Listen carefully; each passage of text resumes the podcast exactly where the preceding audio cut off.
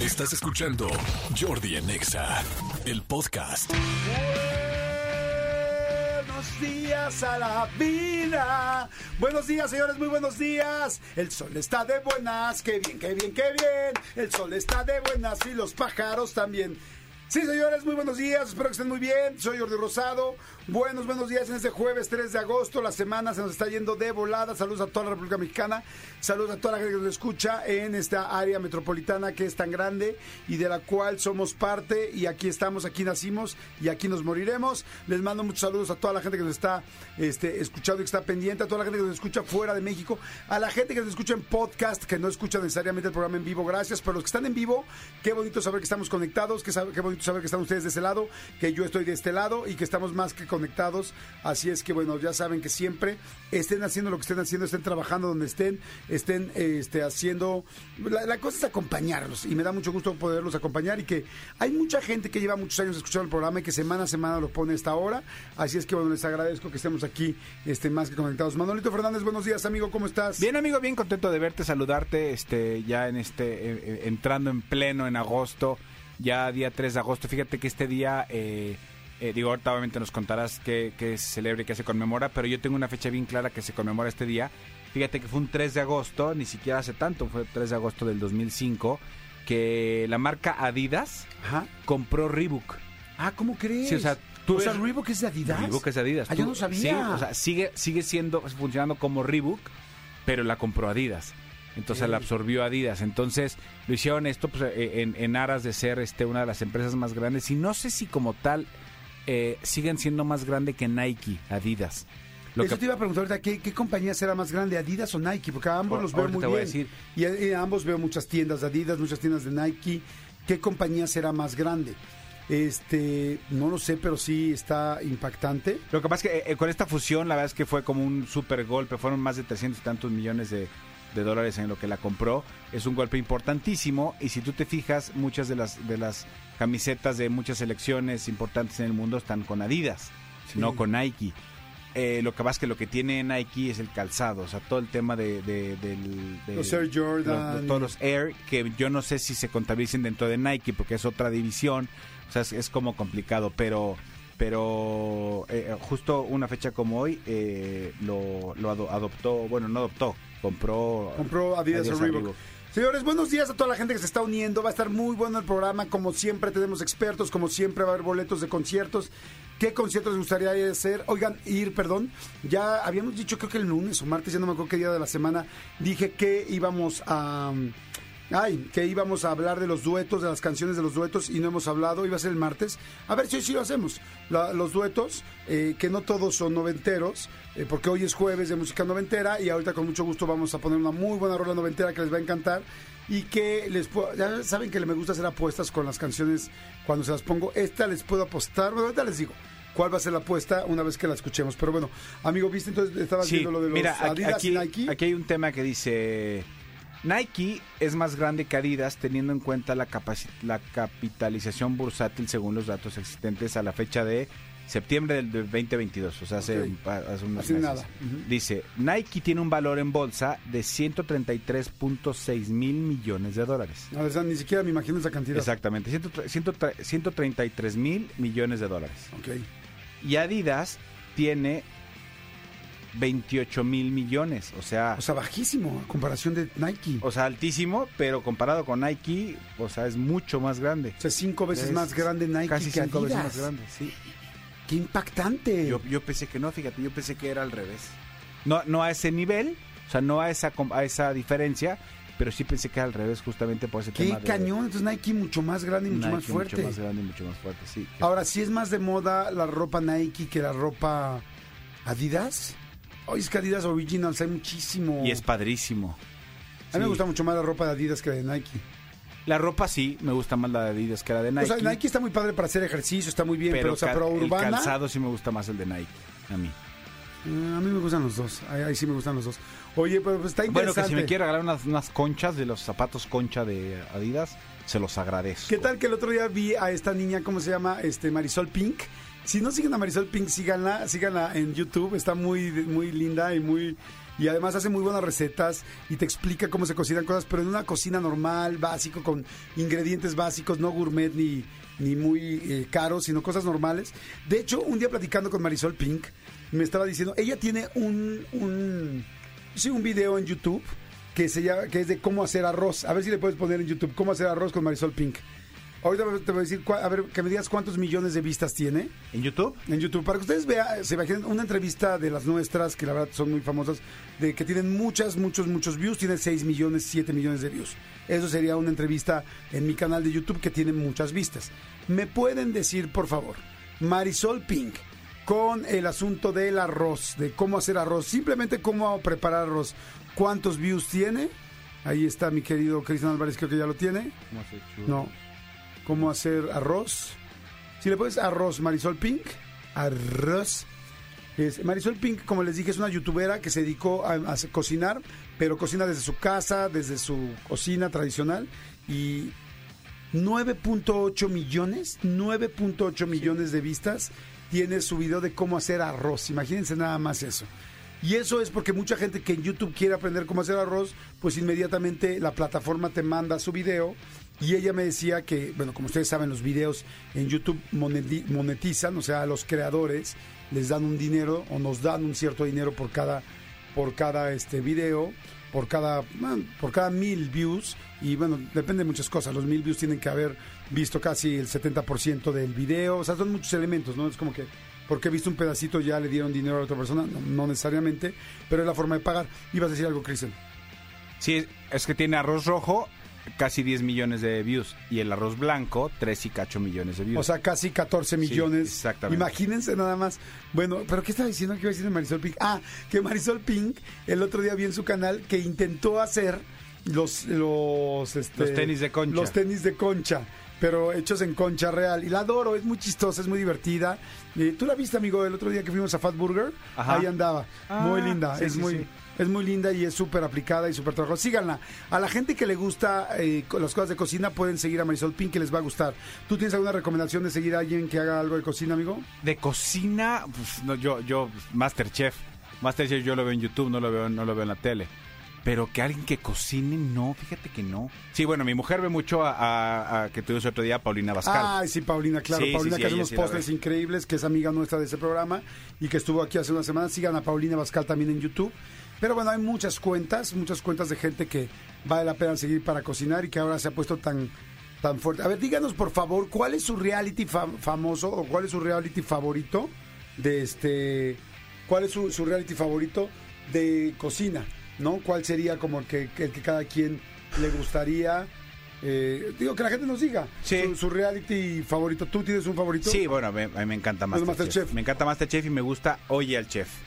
Oye Chef Ay, a mí ese Oye al Chef mucho. me fascinaba. Platícales cómo era donde Oye al Chef. Oye al Chef es, es, un, es uno que yo aquí en México lo vi en Imagen Televisión. Este eh, se llamaba Oye al Chef porque lo que hacen es entran dos personas que no, no tienen ni idea de cocina, o sea, literal yo creo que si nos metían a Jordi y a mí, que sabemos pues sí hacer un sándwich, pero no sabemos hacer mucho más que eso, y entonces te meten y, y- y te ponen una receta súper top.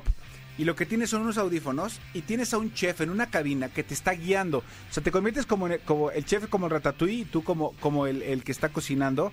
Entonces él te va guiando y te va diciendo, ahora esto, ahora saltea. ¿Qué es saltear? Pues mueve el sartén así. Ah, ok, y ahora ve por el cuchillo. No, ese cuchillo no, el otro.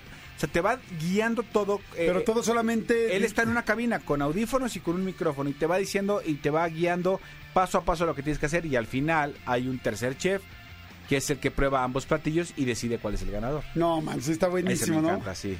Sí, está muy, muy bueno. Ese me gusta mucho. Jordi en Exa. Estamos aquí en Jordi Nexa y me da muchísimo gusto contar con nuestra pedagoga eh, que además tiene maestría en orientación familiar y que es fantástico siempre que está aquí porque nos orienta mucho con los hijos, con los adolescentes, con pues con todo lo que tenemos que, que hacer como padres y a veces como tíos y a veces como abuelos. Alicia Rábago, ¿cómo estás? Muy contenta, gracias por la invitación. Ah, yo igual, siempre feliz de que estés aquí, mi querida Alicia.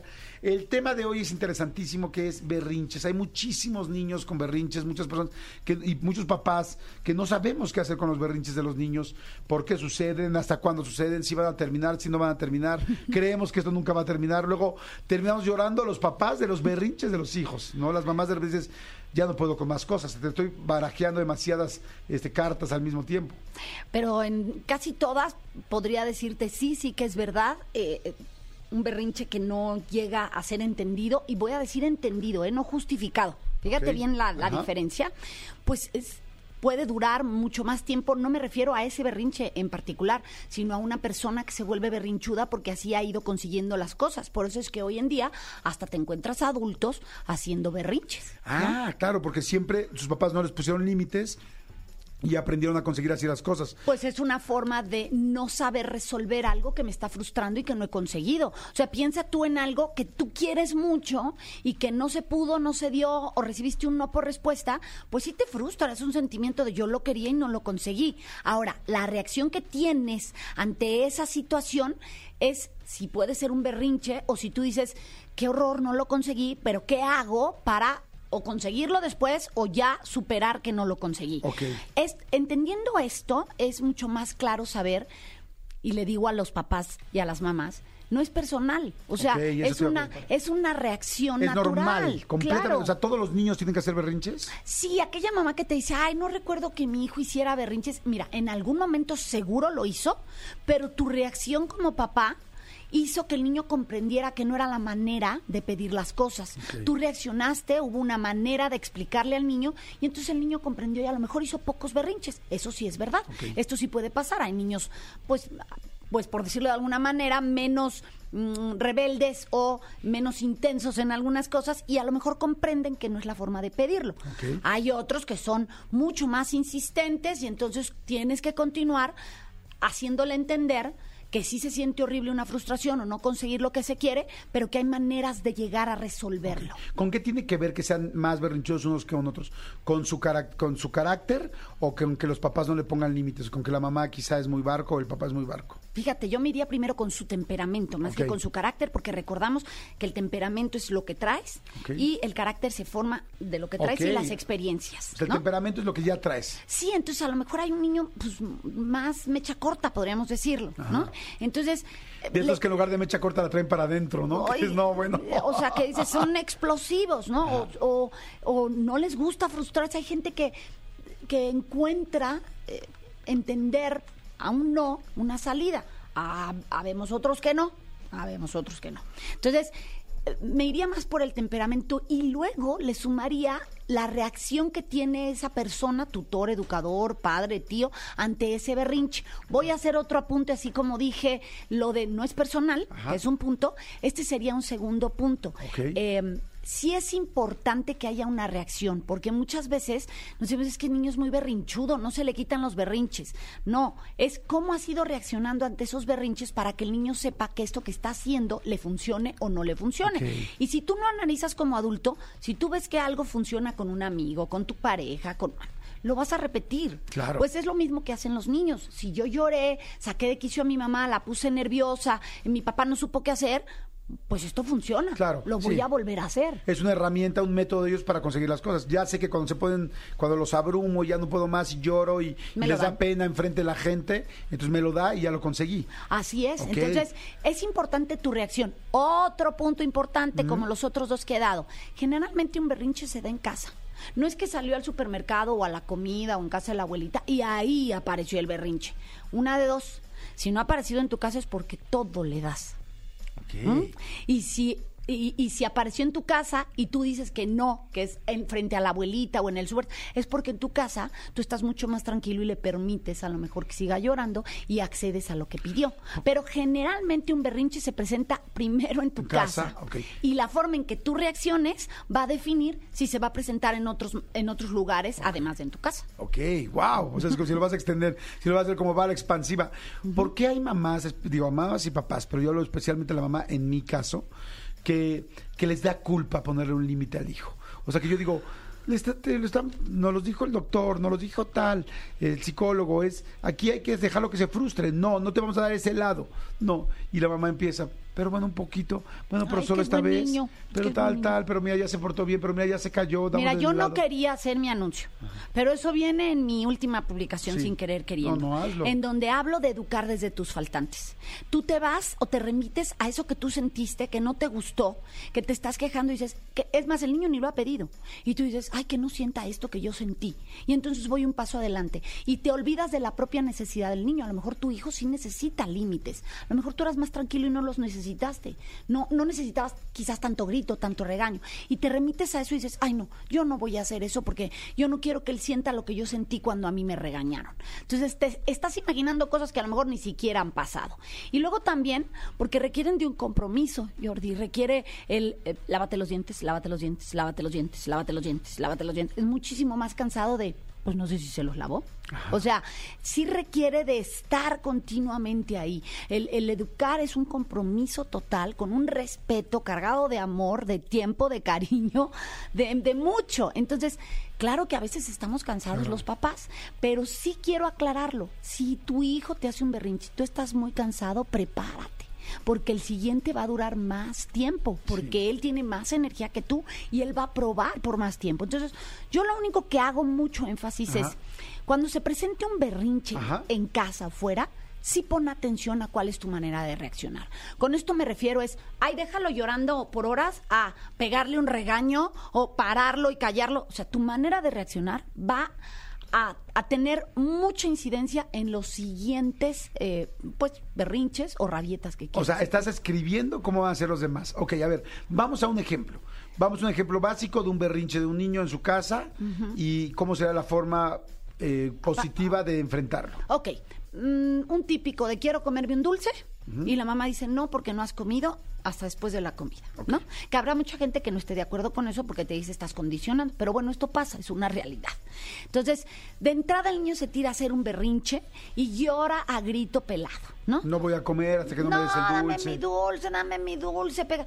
A ver, si es el primer berrinche, él va a ir midiendo cuánto va subiendo hasta el llanto, ¿eh? Fíjate bien, hasta su nivel de llanto, o si se para y te pega, o si te grita, o te arranca el dulce y sale corriendo. Sí, O sea, porque hay niños que hacen eso, les claro, pegan a la mamá, le claro. jalan el pelo. Claro, dámelo, ¿no? Hay muchísimos en internet que los ves y dices, ya llegamos a estos niveles, ay Dios, ya ahí necesita usted más ayuda. Pero bueno, si está empezando con este berrinche, tú le dices, mira, ni te molestes, no vamos a discutirlo, ni vamos a llorar. Hay gente que me dice, Alice, ¿eso se lo digo a un niño de año y medio? Sí, sí se lo dices a un niño de año y medio. No se pueden comer dulces hasta después de comer, ya lo hemos platicado. No va a haber dulce. Y aquel siguen, no me estás escuchando, pero no va a haber dulce. Tranquilízate y hablamos. Pero estás en tu casa, pero estamos en la situación de que estás en tu casa. Entonces, tú estás tranquila. No hay señoras, ni hombres, ni ojos que te presionen volteándote a ver de haga algo con su niño que grita. No, estás en tu casa. Es el Sí. momento de, de establecer que eso no quieres que O vuelva sea, a suceder. terreno más fértil y el menos peligroso y el donde menos vista te ves, es, hazlo ahí. Exacto, si hazlo puedes, ahí. empieza desde, el de- desde lo más básico. Aunque no, aunque estés muy cansada en ese momento, mira, agarra aire. Y entonces le dice, de verdad, cálmate porque así no te entiendo. Yo no hablo contigo así. A veces el niño sigue en llanto. Intenta bajarte a, tu, a su nivel. Bajar de físicamente. Sí, o sea, físicamente. verlos de ojos a verlo ojos. a sus ojos y tratarlo de agarrar. Hay niños que lo permiten, hay niños que no, hay niños que te sueltan o te pegan o te... Si no lo permite, le dices, quería que pudiéramos hablar. No quieres, cuando te calmes hablamos. Vuelves a repetirlo en un tono muy tranquilo. Hay niños que una vez que tú los agarras, los puedes abrazar, tranquilizar y decirle, cálmate, así no podemos resolver las cosas con un abrazo. Ahorita que estés tranquilito, platicamos y nos entendemos. Si te lo permite, hay niños que te avientan y suéltame, quiero. Si no, le dices, así no podemos platicar. Según sea el caso, si el niño se calmó, dejas que se calme en ese abrazo tranquilo y dices, mira, así no se resuelven las cosas, vamos a platicarlo porque así no te entiendes. Es que quiero mi dulce, ya sabes, así. Bueno, lo tranquilizas, ¿no? Lo de- y ya puedes quizás explicarle por qué no. Si el niño te pataleó, te berrió, no fue del que te escuchó, le dices, intenté calmarte, no se puede, hazme un favor, tranquilízate y ahorita regreso. Y te vas a un cuarto cercano a esperar que él se tranquilice. Hay niños que te persiguen llorando. Tú dices, es que así no te puedo ir y te vuelves a ir. O sea, él va a tratar de que tú te enganches. Sí, para que te pelear. desesperes, ajá. No lo hagas. Ya te dije que así no te puedo ir. Si él te sigue, a lo mejor tú te encierras en el baño y él afuera patalea y pega. Voy a hacer, Tranquilo. aunque, aunque no le digas que estás huyendo, es como, voy a hacer del baño, mi amor, necesito privacidad. Espero que cuando regreses estés más tranquilo. Mamá popó, voy a cerrar No, puerta. No sé lo que tú quieras explicarle, pero puedes hacer espacio para que él se tranquilice. por supuesto. Una vez que ya esté más tranquilo, pasada esta situación, no digas, ay, ya sé, ya pasó, ay, ya nadie habla del tema. No, hay que hablar y decirle, ¿por qué te enojas tanto? Es que yo quería mi dulce. No, no te vayas a enojar otra vez. Las reglas aquí son estas. Entonces, aunque tú llores, patales, que no vas a conseguir nada, incluso puedes conseguir que yo me enoje, no te voy a dar el dulce. Entonces, mejor dime, mamá, quiero un dulce, se me antoja mucho. Explícame tus razones. No por eso vas a conseguirlo. Pero no consigues nada llorando. Hay otras maneras. Tratar de explicarle, porque hay gente que me dice, ¿en serio lo entienden? Sí lo entienden. De verdad que sí lo entienden. Los niños lo entienden. La intención es tú te pongas a su nivel, lo mires a los ojos y que sepa que lo estás escuchando. Que sí, que se siente horrible, que quiere su dulce y no lo va a conseguir, pues sí, sí es una emoción que va a sentir. Pero hay reglas que hay que seguir como en la vida, hay muchas normas que cumplir. La base principal de ahí es no darle el dulce, ¿no? No, Si no. le das el dulce, ya valió. Ah, sí, no, pues entonces llevas peleando 15 minutos y acabas cediendo por el dulce, el berrinche siguiente son 45. Otro punto que qué bueno que me lo recuerdas, jamás condiciones tu cariño por un berrinche. No sé si me explico, es, si no te callas ya no te voy a querer. No, prohibido, tache, cancelado, todo lo que pueda. Ahorita me sigues platicando de eso. Voy rápido un corte y regresamos. No le cambien. Está Alicia Rabago con nosotros. Estamos hablando este, de los eh, berrinches. Jordi en Exa. Ya estamos de regreso con Alicia Rábago. Seguimos platicando acerca de los berrinches. Y me decías tú que no debes nunca de eh, Condicionar. condicionar tu amor ante un berrinche. Nunca decir, si no te callas ya no te voy a querer. No, ¿Qué no. pasa si haces eso? Pues imagínate que el niño dependa de un berrinche para que alguien lo quiera. O sea, condicionar un amor no está Claro. bonito, porque además es mentira. Sí. O sea, es mentira. Te puedes sacar de quicio, te puedes esperar, pero dejarlo de querer no va a pasar. Entonces, ¿para qué dices mentiras? O sea, pierdes hasta credibilidad. Y tampoco condiciones el, si te callas, te doy esto. Si te, no, o sea, porque estás entonces haciendo a un niño que va a entender que puede manipular ciertas situaciones. Claro. Y luego te quejas de que es manipulador. Oye, hace rato dijiste algo que me encantó y es, no le puedes dar el dulce, no estamos en el ejemplo del dulce, ¿no? No te voy a dar un dulce, tal, tal, llorando no vas a conseguir nada, en fin. ¿Qué pasa si te desesperas después de llorar y le das, le terminas dando el dulce? Y alguna vez me explicó un pedagogo también que respeto mucho, este, y Juan Pablo Redondo, que le mando un gran saludo, y me decía, el problema es que los niños ya miden hasta dónde empieza eh, tu hartazgo. Entonces, si la vez pasada se dieron cuenta que llorando ya te hartan, ya en la siguiente vez ya se van directo a la llorada. Y si ven que mm, con la llorada no, pero que luego los mandaste al nivel de empiezo a pegar en el piso, entonces ya se van directo al nivel de pegar al piso. Como alcohólico cuando se recupera, per- per- perdón, cuando recae, devuelve a recaer en el mismo nivel, así el niño del berrinche es como, allá sé que lo que no soportas es que yo me ponga a agarrar a otras personas Pues en el hago. centro comercial. Pues ahí voy a ir. Pues te lo voy a poner al revés porque a lo mejor así nos hace, nos queda más claro a los que Sí. nos están escuchando. Es como cuando tú le dices a tu hijo, eh, vente a cenar o vente a comer, ¿no? Y el niño, sí, ahí voy, ahorita, el famoso ahorita. este, Ahorita es ahorita. Exacto. Y tú, ahorita es ahorita. Ahorita voy, te contesta. Y va la segunda, vente a comer, la tercera, vente a comer, la cuarta ya tu tono te estoy diciendo que vengas a comer, ya voy, ma. La quinta, que te vengas a comer, ¿no? La sexta, no vas a comer porque te estoy hablando y no has venido. Y entonces el niño ya cuando está viendo tu nivel de enojo, vas a- en la séptima y te aparece, ¿qué pasó, ma? Ya llegué, ¿no? O sea, Entonces- hasta que me grites voy a bajar. Sí, o sea, yo ya sé tu nivel de enojo. Yo ya sé que la primera no estás enojada, la segunda subiste un poco más el tono, la tercera ya te estás desesperando, la cuarta ya me cambiaste la frase y estás un poco molesta, la quinta no le jalo tanto el hilo, la sexta estoy bajando, la siete mejor te aparezco. Y entonces los niños dicen, ya va en la séptima, ay no, ya me aparezco, ya saben hasta tu tonito de voz. Y algún día, yo lo tengo que decir, lo apliqué en mi casa y me fui directo a la séptima, ¿no? Y entonces bajaron y me dijeron, ¿por qué estás tan enojada? Les dije, es que ya vi que es más rápido irme directo a la séptima que empezar, vienes a comer, vienes a comer, vienes a comer. Le digo, mejor, si a la primera nos hacemos caso, nadie grita, nadie se enoja. Claro, eso me, me funcionó a mí como una estrategia de no, no voy a hacer tantos pasos. Pero si estás viendo que esa estrategia no funciona, pues mejor aparecete y dile, oye, ya te estoy esperando a comer, ahorita sales conmigo. Me acompañas. A veces lo que hay que cambiar es solo la estrategia, Ajá. ¿no? O sea, no me funciona porque no estoy viendo si él está conectado en una llamada, haciendo una tarea. No, me le aparezco y a lo mejor ahí te dice, termino este mensaje y voy contigo. Aquí te espero Claro. Y ya te lo llevas. Y entonces, ¿por qué no me gusta estarte diciendo las cosas 50 veces? Es lo mismo que estás aplicando con ese berrinche. El niño sabe ya que te detona. Igual, él sabe hasta cuánto revientas. tiempo revientas, porque él sí está aprendiendo del mundo que lo rodea y tú tienes muchas cosas. Entonces, no puedes dejar de poner atención en estas cosas tan importantes que van a decirte más adelante cómo va a reaccionar a otras. Cuando un niño este, ya lleva mucho, o sea, porque me encantó ahorita como para dejar claro, ¿no? Un berrinche, lo más importante es no dejar, o sea, no ceder. No ceder, no tomarlo firme, personal. No tomarlo personal, tratar de hablar con ellos a su nivel. Y este, darle opciones, esto no lo hemos dicho. A ver. Darle opciones de cómo podría resolverlo. En el caso del dulce es, pues mira, guardamos ese dulce que tanto quieres para después de comer. Y si estás satisfecho porque comiste lo suficiente, no hay necesidad, el dulce va a ser tuyo para después de comer, pero lo más importante es que te alimentes bien. Pero de nada te sirvió llorar y tener los ojos rojos y acabarnos enojando tú y yo. Todo esto que generó el berrinche por un dulce que no te vas a comer. Entonces tienes que darle como opciones, oye mamá, es que me gusta mucho, cómpramelo para después de comer y yo te voy a contestar, seguro para después de comer no nos va a ocasionar un berrinche.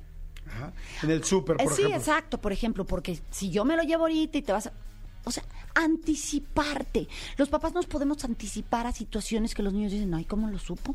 Ay, ¿cómo supo que iba a pasar esto? ¿No? Claro. Por ejemplo, perdón que te interrumpa nada más. eh, si te dice, le- eh, para después de comer, no funciona, le dices, mira, no te lo vas a comer ahorita y después de comer te comes dos. Eso no, ¿verdad? Porque ya es un extra. No, pues porque ya lo estás compensando. O sea, es, voy a ganar yo, ¿no? Entonces ya el niño va a saber.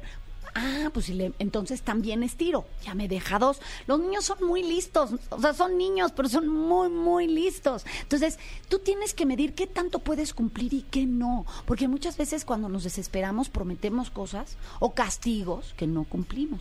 Ni para bien ni para mal. Lo que vas a decir es porque vas a ser tú capaz de cumplirlo. Y lo que intentas, no intentas ser el poder y te gané, yo gané porque soy tu papá. Lo que intentas es el comprenda por qué no está bien Claro. hacer un berrinche. Ese es el fondo del asunto. Que así no se solucionan las cosas, que así no va a ser el mundo real, él no va a poder patalear para conseguir algo. Tiene que buscar estrategias, usar palabras, eh, negociar para cosas que quiere conseguir. Ya lo sé, hay alguien que me está oyendo y me está diciendo, negociar más con mis hijos.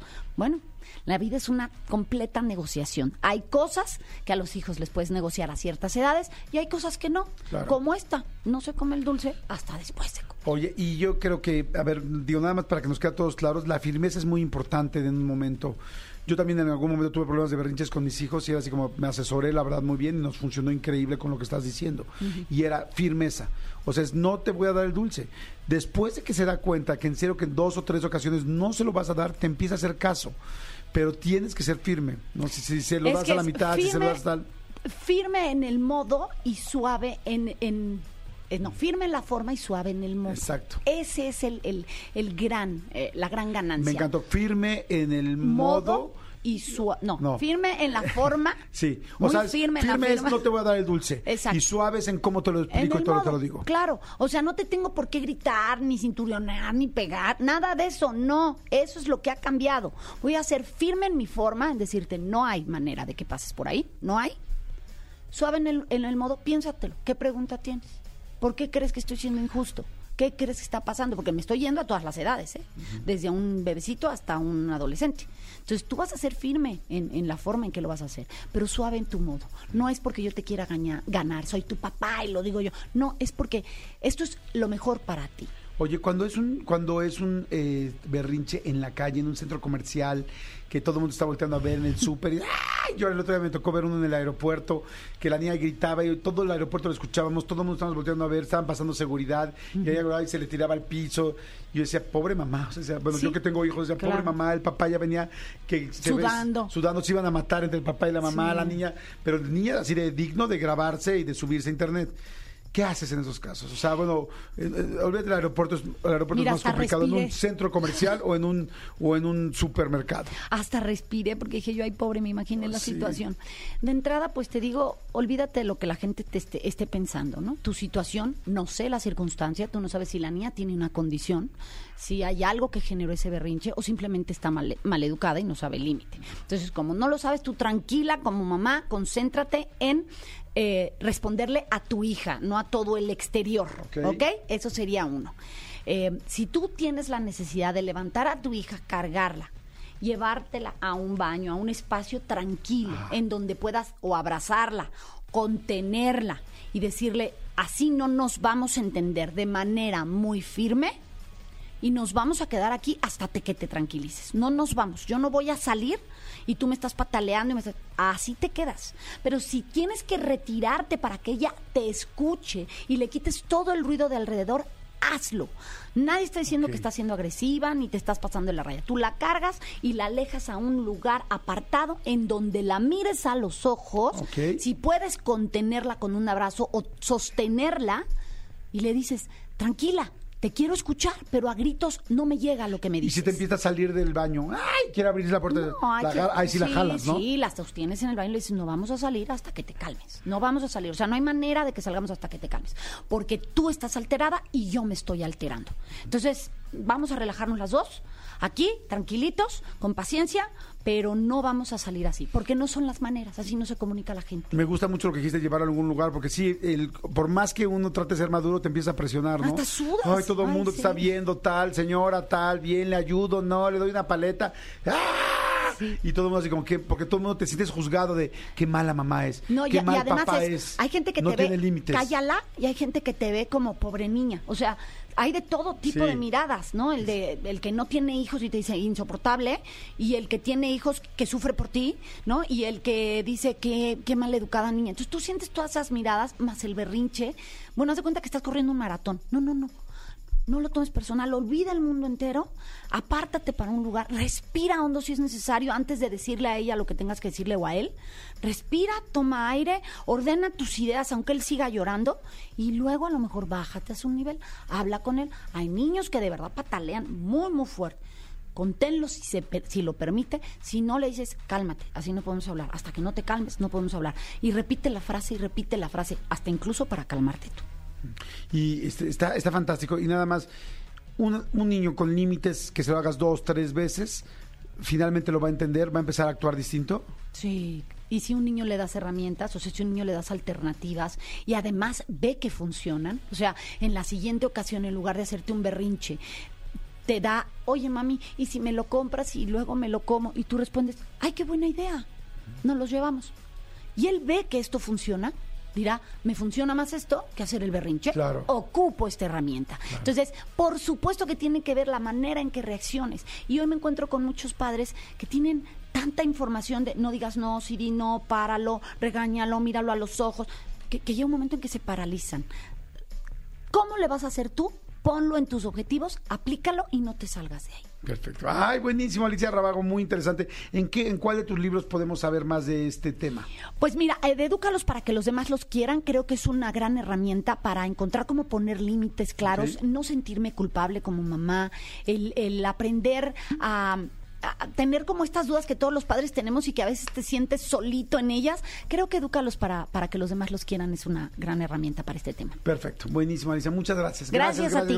Tus redes. tus Alicia Rábago en la mayoría de las redes, en la única diferente que es Instagram, edúcalos para que los demás. Perfecto. Gracias, Alicia. Muchas gracias. Jordi en Aquí en Jordi Nexa y tenemos a Huguito Corona. Amigos. Amigo, ¿cómo estás? Muy bien, ¿ustedes? Bien, qué bonita playera. eh, tengo una muy parecida. Muy. ¿La acabas de comprar o no? No, tiene como varios años ya. Ah, yo acabo de comprar una súper parecida, o sea que se ve que le acaban de volver a dar la vuelta. Ay, míralo. Porque me gusta mucho el diseño. Es una camisa de Adidas muy bonita que dice al frente Adidas. Nada más que este está inspirado en el logo de Oasis, Ah. de la banda. Entonces, Ah, por sí, eso es- cierto. la jiribilla. O sea, no es original. Tienes toda la, ra- la Yo, a lo razón. mejor por eso Ah, no- no, tú me estoy confundiendo. Tienes razón porque son es la tipografía y en, en minúsculas como decía Oasis así. Exacto. Así era la playa con el rectángulo. Por eso no la, ya ves, por eso no la identifica, porque cree que es original, uno que es O sea, original sí es, no es de la marca, pero sí es original. Exactamente. Eso, eso, De eso. hecho, Muy es muy original. original. Muy original. Amigo, ¿Películas? Vamos Por con favor, el Movie Camp de Movie hoy. Camp. Recomendación de hoy. Adelante. Este es el Movie Camp en Jordi en Exa. Si a ustedes les gustan los westerns, creo que, o, las películas donde hay vaqueros, o las películas donde hay mucho drama en este estilo, evidentemente, eh, pues, pues, hay- o sea, todas las películas de Clint Eastwood, todas las películas, que, la, la película de Maverick, o aquella película este, de La Rápida y la Muerte, me parece que se llamaba, una película con, de, Sam Raimi. Hay una película que salió hace, el, hace un par de años. Yo la vi el año pasado, pero así, creo que fue la primera película que vi en el 2022. Y no sabía que existía. Y es una película producida por Jay-Z, el rapero, productor, dueño de un, emporio, esposo de Beyoncé. Es una película que se llama Más dura será la caída, The Harder They Fall. Es una película que encuentran en Netflix, es dirigida por The, The Bullets, que tiene la característica de que todos los personajes y todos los actores son afroamericanos, son eh, personajes que buscan la, la- la forma de vengar la muerte de un, o sea, que el personaje principal busca vengar la muerte de sus padres que fueron a manos de un eh, conocido y malísimo este villano, ¿no? En este caso interpretado por Idris Elba. Eh, y la verdad es que creo que es una de las películas más entretenidas y visualmente más diferentes que he visto durante los últimos años. Eh, evidentemente la película es protagonizada por Jonathan Majors, que ahora se encuentra en una polémica por eh, esta por esta eh, acusaciones que tiene de violencia eh, familiar, ¿no? Eh, se va a volver un poco más complicada que, llegue al público. Sin embargo, vale mucho la pena verla, sobre todo porque el elenco es una maravilla. Están, ya dije, Jonathan Majors, Essie Beats, Lakeith Stanfield, Regina King, Idris Elba. O sea, sí tiene como muchos actores afroamericanos de renombre. Y la película, la verdad es que lo que, lo que tiene muy bien construido es esta idea de un universo o un mundo en el cual eh, todos los protagonistas afroamericanos viven en el, en el viejo oeste y que visualmente son diferentes. The Bullets es, es un, son, eh, un, director que ha hecho videos para Beyoncé, que ha hecho videos para Jay-Z. De eso fue que conocieron, se conocieron para poder realizar esta película, ¿no? Entonces, The Harder They Fall es un drama, es, es un drama fuerte, ¿no? Por todos los temas que, que habla esta persona que de pronto quiere vengar la muerte de sus padres y que durante todo este proceso va creciendo también y que va descubriendo todo este universo o todo este mundo en el cual se desarrollan tanto los buenos como los malos y sí creo que la balacera del final es una de las mejores secuencias que se han hecho en mucho tiempo. Esta está en Netflix para que la revisen en este movie camp de Jordi Nexa. Este es el Movie Camp en Jordi en Exa.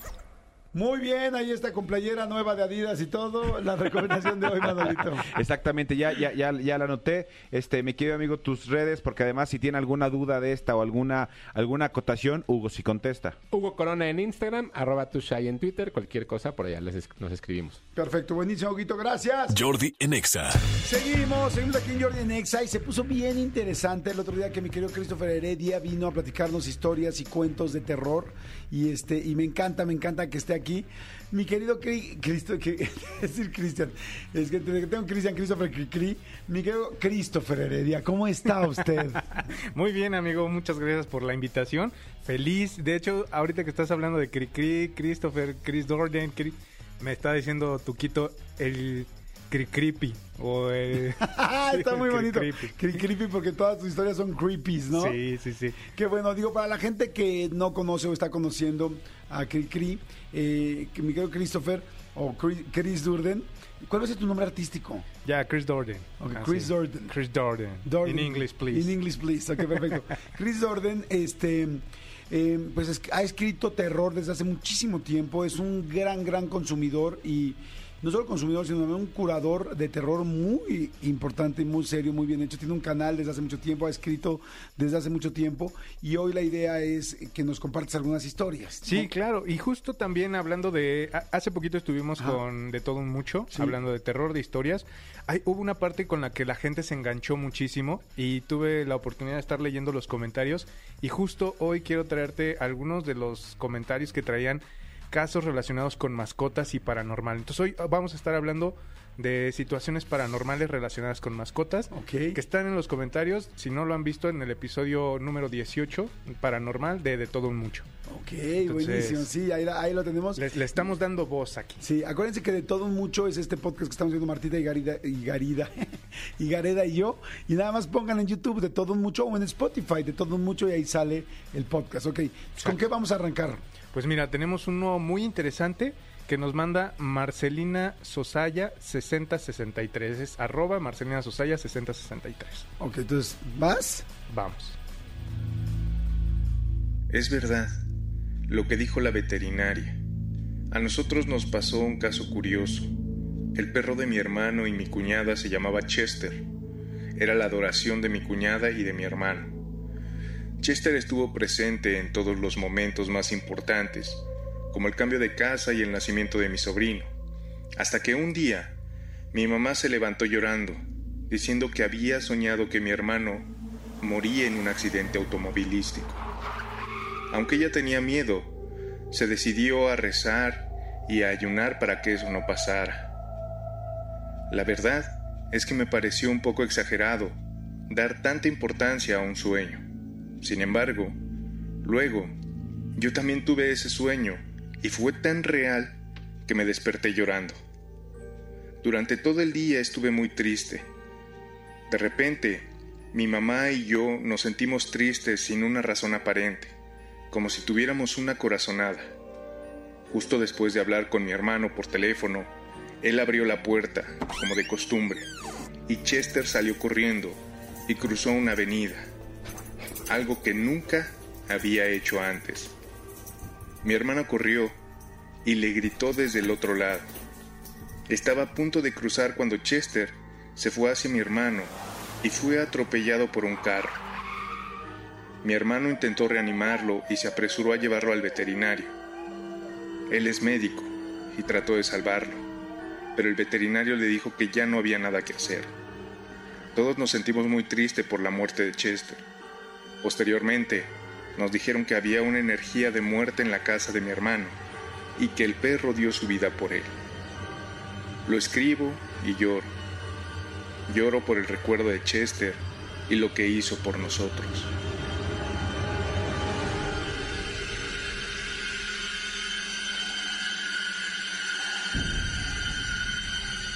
Wow, está. A mí me. No, no, como esto, Sí. pero yo tuve una perrita que murió Sí, sí, sí. En, en- en mi casa y que se enfermó y se murió en 50 segundos y era una casa que teníamos prestada, que tenía muchas energías, a tal grado que tuvimos que llevar a alguien a que curara la casa. Claro. O sea que, o sea, yo una situación muy parecida viví y mis hijos dicen, o sea, no solo mis hijos, sino que después la gente que fue dijo, el perrito les protegió y se quedó con toda la energía negativa de la casa. Sí. Está fuertísimo. Está, Yo, yo también siento que los animalitos ahí tienen cierta sensibilidad. Y sí, yo soy un creyente de que pueden dar la vida por, por nosotros. está, está fuerte, Manolito. Vamos con otra, ¿te parece bien? Es que me da miedo. Vamos con la siguiente, de- la siguiente de quién es. Ok, la siguiente también es de Andrea López eh, Payares, 3179. Ahí la van a encontrar en, en- en YouTube. Ok, siguiente historia. Vas. Buenas tardes, saludos a todos. Quiero compartir que tenía un perrito criollo de dos años. Era joven. Cuando mi mamá enfermó y su diagnóstico fue terminal, yo solía ir a casa y llorar mucho. Y mi perrito me consolaba. Incluso a él le salían las lágrimas. El 7 de mayo, cuando ella falleció, mis vecinos dicen que el perro no dejó de aullar.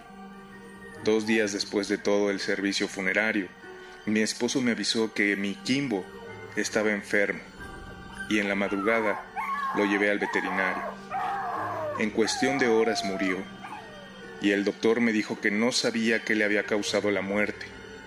Con el tiempo, me dijeron que él había absorbido mi tristeza y había sacrificado su vida por mí. Lo más maravilloso es que la primera vez que soñé con mi mamá, Kimbo estaba a su lado.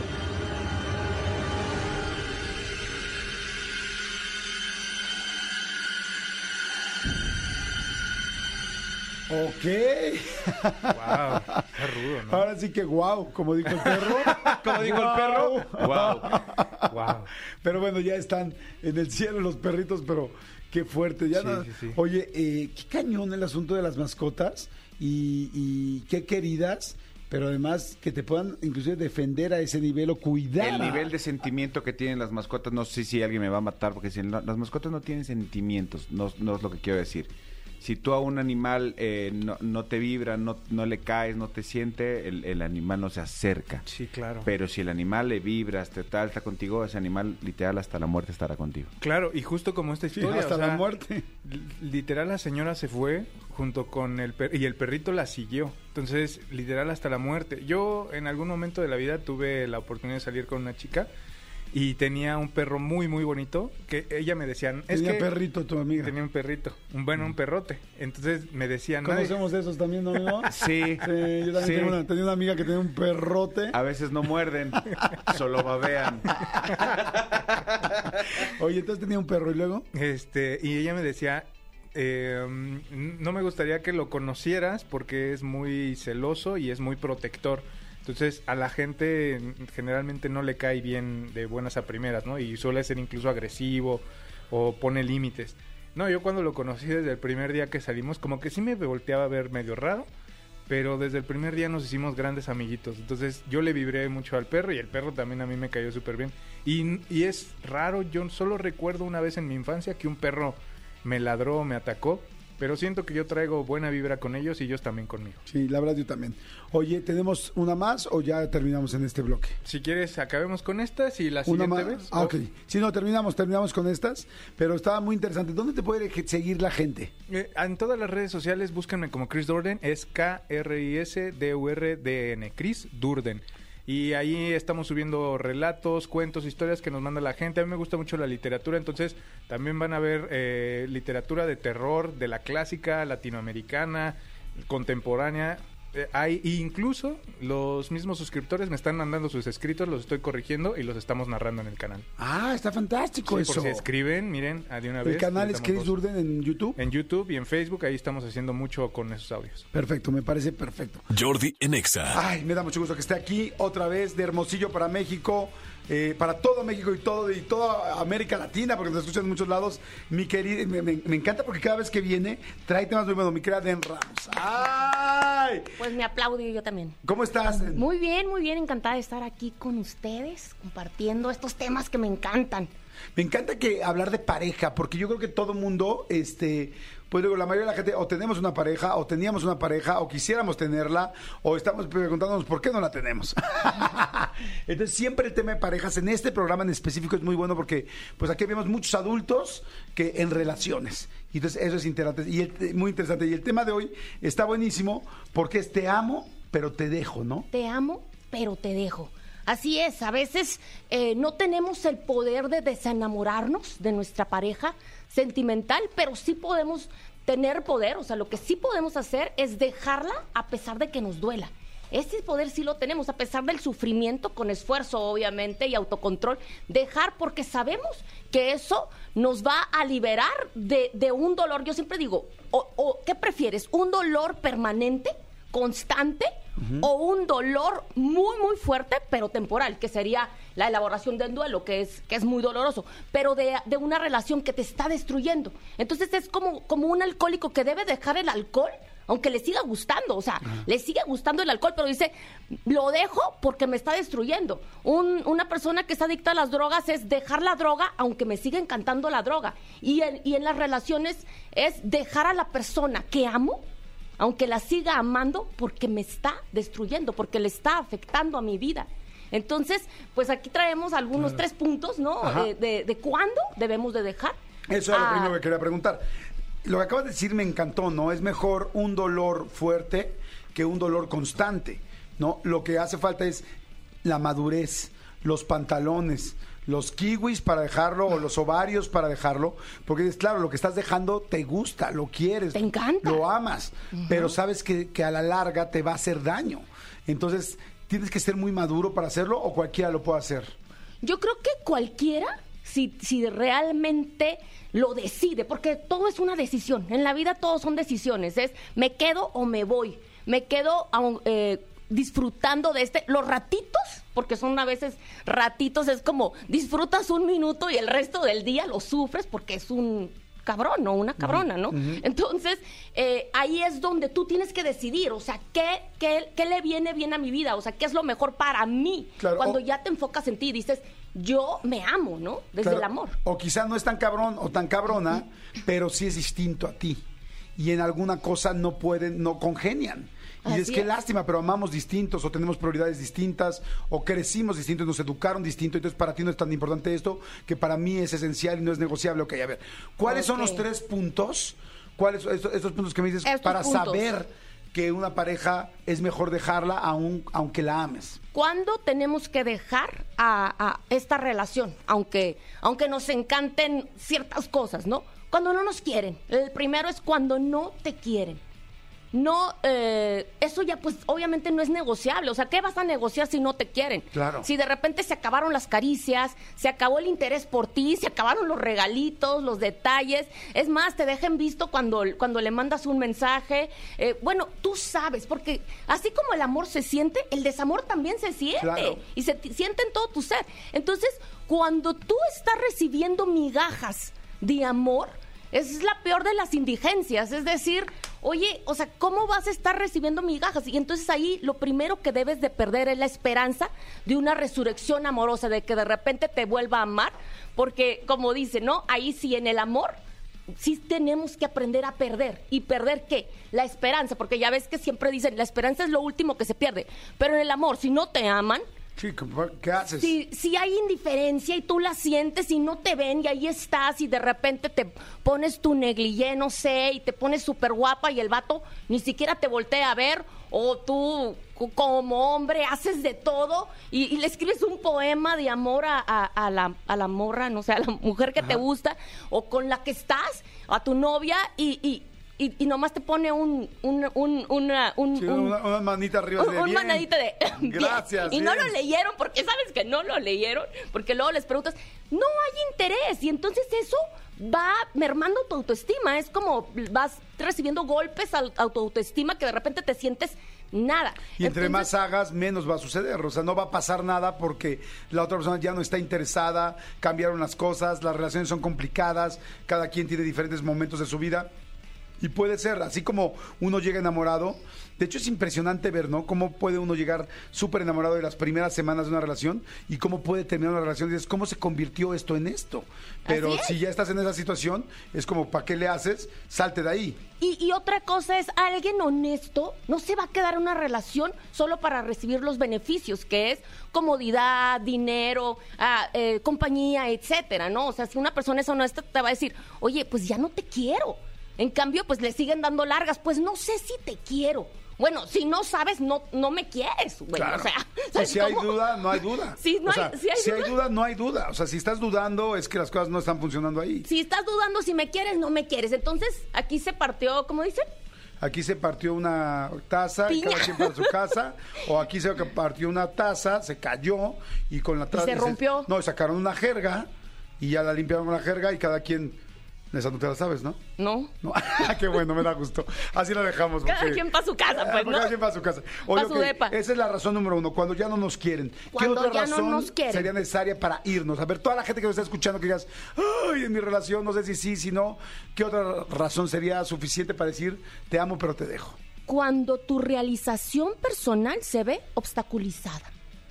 Cuando no puedes seguir tu vocación porque la persona que amas o tu pareja sentimental te dice o la música o yo, por ejemplo, ¿no? O sea, te- que a ti te encanta la música y pues como dice eh, Abraham Maslow, que, que dice es una de las necesidades humanas, eh, seguir tu vocación, ir creciendo, desarrollar tu, eh, eso que te gusta hacer. Entonces de repente tu pareja te dice, no, no, no, o la música o yo, o la pintura o yo. Sí, O- o, tú- o- o que trabajes o yo. o tu, tu trabajo o yo y resulta que amas tu trabajo o que a ti te dijeran Jordi o la televisión o yo o, la- o conducir programas o yo porque no me estás dedicando suficiente tiempo y tú dices amo lo que hago Claro. y te lo piden como prueba de amor Sí, no, no, no. sí salte de trabajar porque tú te tienes que dedicar a los niños eso es muy común en, en, en, pues, en la relación de hombre-mujer, que muchas veces el hombre está acostumbrado a que la mamá no trabajó nunca y entonces le dice a la esposa, pues ya sé que terminaste tu carrera de, de, de- de médico pediatra, pues imagínate cuántos Sí. años, te no, echaste sí, exactamente. 10 años, pero ¿sabes qué? Quiero que tú te quedes con los niños y seas la pediatra de nuestros niños y te quedas ahí de ama de casa, ¿por qué? Porque, y, y hazlo por mí, por nuestro amor y por la relación. Ponte la camisota. Camiseta, pues no, porque esa es mi vocación. Claro, sí, Entonces, está- si te pide que, que trunques tu vocación, Sí. No te ama. Estás mermando a la otra persona y les digo algo, tarde o temprano te va a pesar. Aunque tú decidas en este momento, bueno, lo voy a hacer por amor por él o por ella, viceversa, como sea, este, a la larga te va a mega pesar. Porque estar haciendo algo que no quieres hacer, dejar de hacer algo porque lo que te apasionaba, este, vas a dejar de admirar a la otra persona por lo que te obligó a hacer y vas a empezar a odiar tus días. Y- y O odiar a la persona y odiar a la también, ¿no? persona, ok. Entonces, la segunda es cuando tu realización se obstaculiza. Tres, ¿cuál es la tercera opción por la cual te amo pero te dejo? Cuando vulneran tus principios y valores. Y yo creo que, que no es negociable, por ejemplo, el, el respeto, ¿no? La dignidad. Cuando pisotean tu dignidad, que sería cuánto vales. Y, y pues no, no tienes, o sea, todo mundo, nadie tiene como un- un precio, ¿no? Y entonces te tratan, te cosifican o te tratan como si fueras de su propiedad y entonces como esclavo o esclava te dicen lo que tienes que hacer o te maltratan. Entonces ahí no es negociable, o sea, como que me ama pero me maltrata. Y ahí pues el maltrato puede ser físico, puede ser psicológico, puede ser verbal, puede ser eh, obviamente abuso sexual, cuando tú dices, pues hoy no traigo ganas y te dicen tienes que querer. Yo tuve una paciente que a fuerzas tenía que tener relaciones con su marido porque si no la amenazaba con dejarla. Es decir, te de- si no quieres tener relaciones conmigo, te Entonces le dejo. paramos, ajá. Sí, y entonces esa amenaza, obviamente, pues es, es- es abuso, ¿no? Es abuso psicológico y abuso sexual. Entonces, cuando están violando tu- tu- tus, tus derechos, pues tampoco es negociable. O sea, tienes que decir, híjole, sí me encanta y lo amo y siento esto, pero pues me está destruyendo. Entonces, son, son esas tres, pues las principales, y obviamente hay Sí. muchas más, pero de esas quería, quería Me, hablar me- me gustan, me gustan las tres que dijiste cuando, cuando no te quieren, cuando ya no hay amor, cuando tu realización te la están obstaculizando o cuando vulneran tus principios y maltrato, ¿no? Eh, son, son razones suficientes para decir tengo que parar. Ahora, ¿cómo paras cuando amas a una persona? ¿Cómo te armas de ese valor? ¿Cómo lo decides? ¿Cómo lo haces? ¿Cómo decides detener algo que en teoría no está tan roto, pero que tú sabes que, que está cuarteado y que se va a romper? y, y que tú sabes que poco a poco te va, que, que te está destruyendo, así como que día a día te vas perdiendo, vas perdiendo tu esencia, te vas eh, olvidando de quién eres, te vas eh, desapareciendo en la otra persona, porque la otra persona pues te está pidiendo que seas otra otra persona, ¿no? O sea, es decir, casi casi te transformas en lo que quiere la otra persona que seas. Entonces, dejas de ser tú. Yo creo que ahí cuando dices, ¿sabes qué? ¿Quién era yo antes de esta persona? ¿Sumó? No, no, no, restó, está restando a mi vida. Entonces ahí es, es, híjole, es decisión, es autocontrol y es un sufrimiento útil. Es decir, sí voy a sufrir, sí me va a llevar la Qué fregada bonito lo que acaba de decir, un sufrimiento útil. Ajá. un sufrimiento que va a sanar eventualmente, porque obviamente al principio, cuando te está llevando la, la fregada, no sé si se puede decir esa palabra aquí, Aquí se dice más chingada. Ah. Aquí en la Ciudad de México se dice más, Ah, está no, llevando la chingada. que yo soy sonorense. Sé que en Hermosillo Ah, bueno, se dice la fregada, ¿no? ¿Y si se puede decir aquí chingada? Sí, lo que no Ah, se puede decir es fregada. Nos, nos, nos- Aquí no. No, la gobernación nos castiga fuertísimo Ah, con la no, bueno. bueno, pues, pero no, no digas que soy yo. Eh, pues cuando te está... sí, decidir y decir, ¿sabes qué? Sí me va a doler. Y pasar y vivir ese... Porque obviamente al principio como que dices, mira, estoy bien, estoy a todo dar. Y de repente te empieza a doler el pecho. Y de repente empiezas a llorar, como decía una paciente que decía, estoy llorando por dentro, se me salen las lágrimas solas. Es que, o sea, tu mente, porque acuérdate que tu mente te pide volver Claro. a eso que tenías. Y tú le dices, es que era malo, es que no te convenía.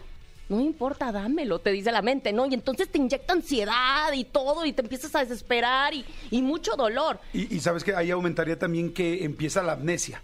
¿No? Selectiva. O sea, ya no, ya no te acuerdas de las cosas malas y solamente extrañas y recuerdas las cosas buenas. Minimizas lo malo. Exacto, entonces como, bueno, no era para tanto, no era para, ta- o sea, bueno, no fue así, ¿no? Y, y literal, como dices tú, es como con el alcohol, ¿no? Con las drogas, es como, bueno, pero yo no era tan jarra como ellos, bueno, pero yo nunca se me fue el blackout tres días, solo dos, o sea, y entonces es difícil tener perspectiva porque tu corazón te empieza a sentir solo, sola y empiezas a pedir y a querer lo bueno que sí tenías y a minimizar lo malo. Y a Entonces, olvidarlo, como tú dices. ¿Qué haces ahí? ¿Qué haces ¿Cómo te ahí? das fuerza? Lo escribes lo malo. O sea, vas- va a tener que ser algo muy racional, porque, porque si tú estás con lo puro emocional, con lo, lo puro que sientes, obviamente sientes ganas de volver y de decirle, perdóname por decirte que no me amabas, pero sabes que no me importa que no me amas, pero quiero estar contigo. Entonces ahí la cosa Como es... decía Luis Miguel, miénteme como siempre, por favor, miénteme. Miénteme, hay mil canciones, ¿no? O sea, pre- te prefiero compartida, ¿no? Que ahí también es, es, es, es vulnerar tus, tus, tu dignidad, ¿no? Tus valores y principios cuando, cuando tú descubres una infidelidad y de repente dices, bueno, no me importa compartirte, Pero prefiero que pero no me dejes, ¿no? O pégame, pero no me dejes. Esa frase también es muy dolorosa porque existe, porque es real, el pégame, pero no me dejes, porque sí hay tantísimas personas violentadas que es tan fuerte lo que sienten o la adicción, porque pues ahí ya yo creo que ya no es tanto amor sino adicción por la otra persona, que dicen, sabes que pégame pero no me dejes, porque es mucha la necesidad, ¿no? O sea, necesitas al otro, crees que necesitas al otro. Entonces ahí es conectar lo racional con lo emocional y que lo racional dirija tu vida, escribirlo, leerlo varios, varias veces. Cuando estés a punto de marcarle y pedirle perdón por lo que no hiciste, que, que hizo él o ella, pero que tú le quieres pedir perdón, así como hay una canción nueva que dice, eh, no me importa que me rompas el corazón, te perdono desde antes porque ya sé que me lo vas a romper, ¿ya sabes? O sea, es- está muy padre, es de una sonorense que luego a ver si se hace famosa porque está súper padre. Pero así es, o sea, es como, ya te conocí, ya sé de qué patita cojeas, pero no me importa que me rompas el corazón porque vales la pena.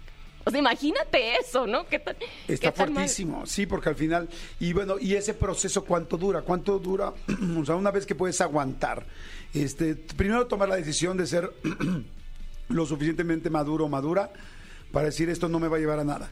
Segunda, eh, poder aguantar en medio, eh, porque va a haber muchos coqueteos, va a haber muchos momentos donde ambos se extrañen, mensajes, tal. Eh, a ver, hay una pregunta en medio. ¿Sería bueno dejar de ver a la persona en redes, dejar de ver tal?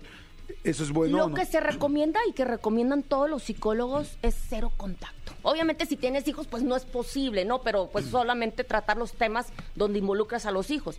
Pero si no tienes hijos, si no tienes que tener contacto con la persona es salir, sacarlo de tus redes y de todas partes y cero contacto, no saber de la persona para que la, la, la mente, lo- la parte emocional, se vaya acostumbrando a vivir sin la persona. Y, Y cuando entonces te llegan esto- y te quieren contar. Porque luego ya ves que llegan y es como, no, hombre, ¿te acuerdas que andabas con Jorge? Sí, Fíjate lo que lo, vi. lo vi en un restaurante antier, o sea, y y empiezan... se veía guapísimo, ¿no? Y Ajá. eso te... ¿Qué dices ahí? O sea, los paras de... Claro. No me cuentes. No me cuentes. Oye, fíjate, que te tengo un chisme de Juan. No, es que no quiero saber, güey. Pero, pero te, te lo tengo que contar, es que lo vi No. con... No me cuentes. Oye, para es que me de lo- ayudes en el proceso. ayúdame, ¿sí? O sea, y si es una amiga que no te ayuda, porque siempre te está contando o te está mandando la foto, imagínate, te manda la foto con su, la nueva adquisición de, tu ex, entonces ahí es, ¿sabes qué, amiga? Te voy a bloquear a ti también, ¿no? Por mala onda, porque no me estás ayudando en mi proceso. Ya después la agregas de nuevo cuando, cuando ya se te pase, que puede durar, esto puede durar, si no hay contacto para elaborar bien el duelo y que entre la que, que vayas sanando emocionalmente y que, y que el sistema emocional, el, el organismo se vaya acostumbrando a que la otra persona no va a estar en tu vida. Más o menos, yo lo, en mi experiencia, yo calculo unos cinco meses de cero contacto, de no saber, y, y ahí es cuando ya dejas de sentir la necesidad, que dejas de sentir el dolor. No se te va a olvidar, como dicen, "Ah, es que quiero olvidar. No, no, no lo vas a olvidar, no la vas a olvidar a alguien que marcó tu vida, ¿no? Pero sí vas a dejar de sentir el dolor, sí vas a dejar de sentir la ansiedad por verla, por estar, por buscarla, por buscarlo. ¿En medio de eso es un buen momento para conocer a otra pareja o no? Porque ya ves que mucha gente dice un clavo saca otro clavo, o, o- o estará preparada la persona o no, o se tiene que poner en este en abstinencia total, porque se, se va a ir a pecado, a, a- ¿cómo era? pecado este eh, mortal. Pues mira, ahí hay diferentes opiniones, ¿no? Como todo en psicología siempre hay diferentes opiniones. Hay, hay, hay veces, hay psicólogos que le llaman relación de rebote, que a lo mejor alguien te sirve para, como para de salvavidas, pero también esa otra persona que elijas, como todavía no está sana, vas y eliges a alguien parecido, ¿no? O, que cojea de la misma patita. Entonces, o que no cojea. o que no Como cojea. no cojeaba que el es otro. peor. que es peor porque el otro lo dejaste porque no te deseaba y resulta que, bueno, el caso es que ese tampoco cojea. Entonces, entonces así como que ya me está dando calor. Entonces, eh, ahí es donde, eso es lo que hace el duelo. Un duelo bien elaborado te ayuda a aprender, te ayuda a sanar, te ayuda a poner tus prioridades en orden, a, a- a voltear la mirada hacia ti. Y, voltear la mirada hacia ti es ponerte como prioridad. Es decir, yo, ¿qué necesito yo? ¿Cuáles son, qué, es lo que yo quiero en una relación? ¿Qué es lo negociable y no negociable para mí? Y entonces de- a partir de un duelo bien elaborado, tú creces como persona y ya, te, ya puedes enfocarte en qué quieres y buscas a la persona correcta y haces casting, ¿no? Como dicen, casting de las personas, de los posibles candidatos y en cuanto ves algo que no está en tu lista de lo que quieres o que está en la lista de lo que no quieres, pues ya desde una desde un lugar sano tú eliges, pero porque cuando no estás sano eliges lo que sea, como dicen, hay una frase que dicen, cuando tienes hambre te comes lo que sea. Claro. Aunque esté malo, te lo comes, te lo tragas, ¿no? O sea, ni siquiera lo hueles y olía mal y no te das cuenta y luego te, te- te- te hace daño. Por eso mejor pidan comida rápida para poder escoger bien. para ya después poder comer- escoger bien, ¿no? Pues sí, entonces, bueno, no entendí eso, pero sí. y dije, No, pues no, sí. no. No, me refiero, tienes toda la razón. O sea, cuando uno tiene esa necesidad de estar con alguien, de cariño, de soledad, de tal, pues es muy fácil. Eh, no es que las personas sean malas, no es que quizá estás eligiendo a una persona que va a chocar contigo, que tiene tus mismas necesidades o tus mismos dolores, o que es todo lo contrario a lo que necesitas. Y en Claro. cambio, cuando estás tranquilo, es cierto, ¿no? Es como cuando ya comiste, eh, o sea, cuando no, no llegas con hambre a un lugar, puedes escoger realmente lo que quieres, no comerte lo, lo Y primero. si está malo, no te lo comes, ¿no? Exactamente. O sea, o si, pues puedes, pero si estás hambriada, hambriado, te lo tragas. Entonces, de eso se trata, o sea, de aprender, de crecer, de, de, de, pues no sé, de ir a terapia si, si, si no puedes salir solo o sola. Y ahí ya, ya desde una madurez, desde ese lugar de donde dices yo soy primero, me gusta, de amor propio, yo creo, ¿no? Ya puedas elegir a alguien que vaya en tu misma dirección. Que, sea más o menos como tú. Es más, donde tú sepas que el, amor va a ser recíproco, que tú vas a dar y vas a recibir, no como estabas antes, que dabas y no recibías nada, ¿no? Que ahí es, doy pero no recibo, o me cosifican, o que son estas, estas tres eh, razones, ¿no? Por las cuales hay que dejar. Está interesantísimo, súper, súper interesante. Sigan, por favor, a Den Ramos. Tiene temas de pareja muy, muy, muy buenos. Este, ¿Dónde te podemos seguir, Den? ¿Dónde puede la gente? Porque tienes talleres, tienes conferencias, tienes muchas cosas. Estoy en Instagram como Denise Ramos M, Denise, con doble S. con una, Con con, una. una. Denise, Denise Ramos, Ramos. M, que, que, que- que ya voy a poner, empezar a poner así como, como más pensamientos y voy a empezar con un podcast. Digo, Ah, qué padre. regresar a mi podcast que lo dejé abandonado, pero ahí voy otra vez. Y pues ahí, ahí van a estar recibiendo consejitos y así. Padrísimo. Bueno, pues síganla, Denise Ramos M. ¿Estamos de acuerdo? M de mamá. M de mamá. Perfecto. Jordi en Exa. Señores, seguimos aquí en Jordi Nexa, pero ya no vamos a seguir porque este programa ya se acabó. Feliz jueves, que la pasen muy bien toda la tarde. Nos tenemos que ir de volada, de volada, de volada. Nos superclavamos. Ya me están regañando y regañando. Gracias a todo el secretario Manolo, muchas gracias. ¡Adiós! Hasta luego, nos escuchamos mañana. Bye. Escúchanos en vivo de lunes a viernes a las 10 de la mañana en Exa FM 104.9.